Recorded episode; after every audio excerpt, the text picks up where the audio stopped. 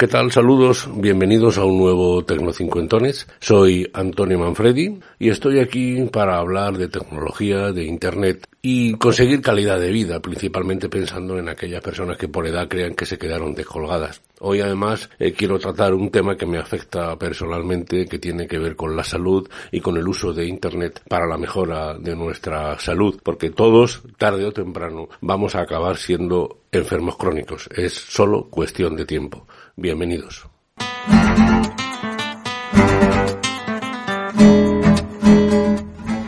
Pues como les he dicho, enfermedad crónica. Afortunadamente, en nuestra sociedad occidental todos ahora vivimos muchos más años que las generaciones anteriores y eso deriva en que tarde o temprano, cuestión de tiempo, todos acabaremos siendo enfermos crónicos. Eso es importante.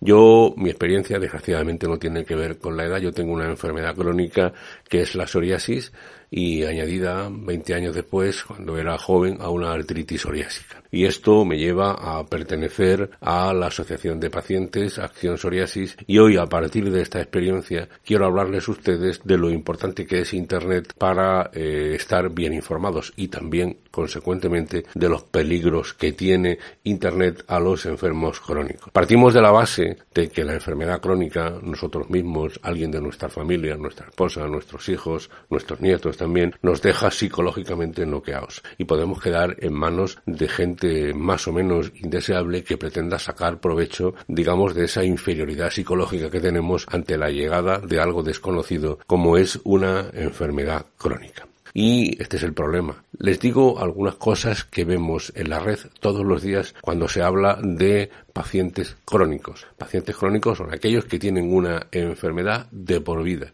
que te vas a morir con ella. Problemas de carácter reumático, respiratorio, digestivo, en mi caso, dermatológico y reumatológico también, como es la artritis psoriásica, etc. Y cuanto antes nos demos cuenta de que tenemos que asumir que no nos vamos a morir de esa enfermedad, pero sí con esa enfermedad, será mucho mejor. Entonces, a ti te informan de que tú, ese miembro de tu familia tan querido, tiene esta patología y ¿qué haces? Pues lógicamente te vas a eh, el lugar de información más cercano que tenemos en la mesa de nuestra casa, que es el ordenador y es eh, cualquier buscador o especialmente Google. Y aquí está el problema. Nos podemos encontrar con webs completamente faltas de rigor, es decir, que literalmente venden lo imposible, algunas con intención de, estafar. Luego encontramos también muchas informaciones, como periodista lo detecto con cierta frecuencia, cuyo titular eh, tiene poco que ver con el, con el contenido. Es decir, que te dicen, por ejemplo, médicos de la universidad tal de Estados Unidos, normalmente es un sitio lejano, alcanzan eh, la del Alzheimer. Y eso, lógicamente, a ti que te han hablado de Alzheimer, entras a leerlo y resulta que es un pequeño avance en ratones. ¿Esto qué quiere decir? Pues que, lógicamente, aún quedará mucho tiempo para que esa investigación médica llegue a buen término, suponiendo que llegue, porque muchas de esas investigaciones acaban después en dique seco y no tienen, eh, no tienen capacidad para seguirse desarrollando. Luego hay muchas webs de opiniones interesadas, centros médicos privados, por ejemplo, laboratorios farmacéuticos, es decir, gente que pretende llevarte a su parte, lógicamente, para gastar dinero. En este sentido, tengo que decir que la sanidad pública está teóricamente capacitada para afrontar cualquier, cualquier patología de este tipo y con las mismas calidades que la, que la sanidad pública.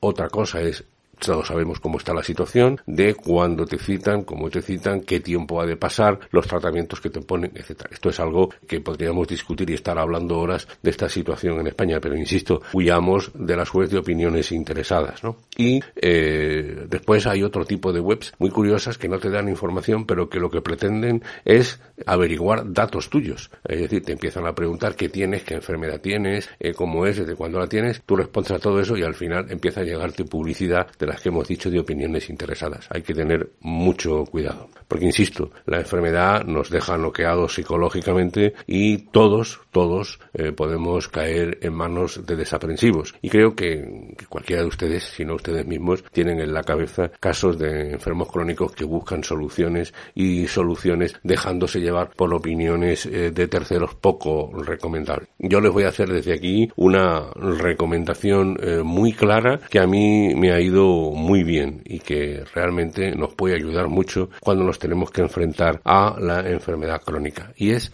que vayamos a nuestros iguales. ¿Quiénes son nuestros iguales? Pues los pacientes que tienen la misma patología y en España, afortunadamente, hay muchas asociaciones de pacientes de un montón de enfermedades. Yo estoy en acción psoriasis porque tengo psoriasis, pero la patología que usted tenga, bien, vaya a, vaya a ese, a ese foro y usted encontrará, por ejemplo, en su página web opinión autorizada, es decir, información que le puede servir y mucho. Luego, además, puede levantar un teléfono, enviar un correo electrónico y contactar eh, con la asociación sin influencias externas. Además, se aprende mucho, sobre todo si nos implicamos en la asociación. Es decir, nadie va a, dar nada, va a dar nada por nosotros. Si nosotros nos implicamos en la asociación, nos irá estupendamente. Así que les recomiendo que busquen la asociación de la patología que les haya tocado, hablen con la asociación, tengan contacto con ellos. Hay asociaciones de carácter provincial, regional, nacional, en fin. Es un mundo muy interesante, lleno de gente muy trabajadora, todos voluntarios que nos pueden ayudar mucho. Es la manera de plantar cara a la patología,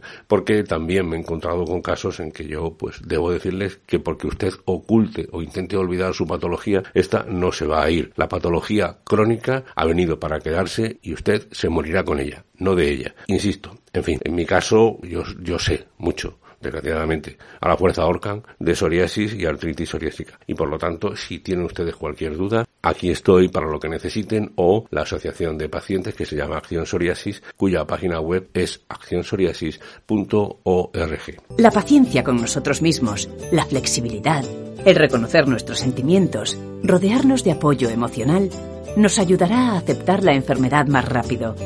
El dolor es inevitable, pero el sufrimiento es opcional.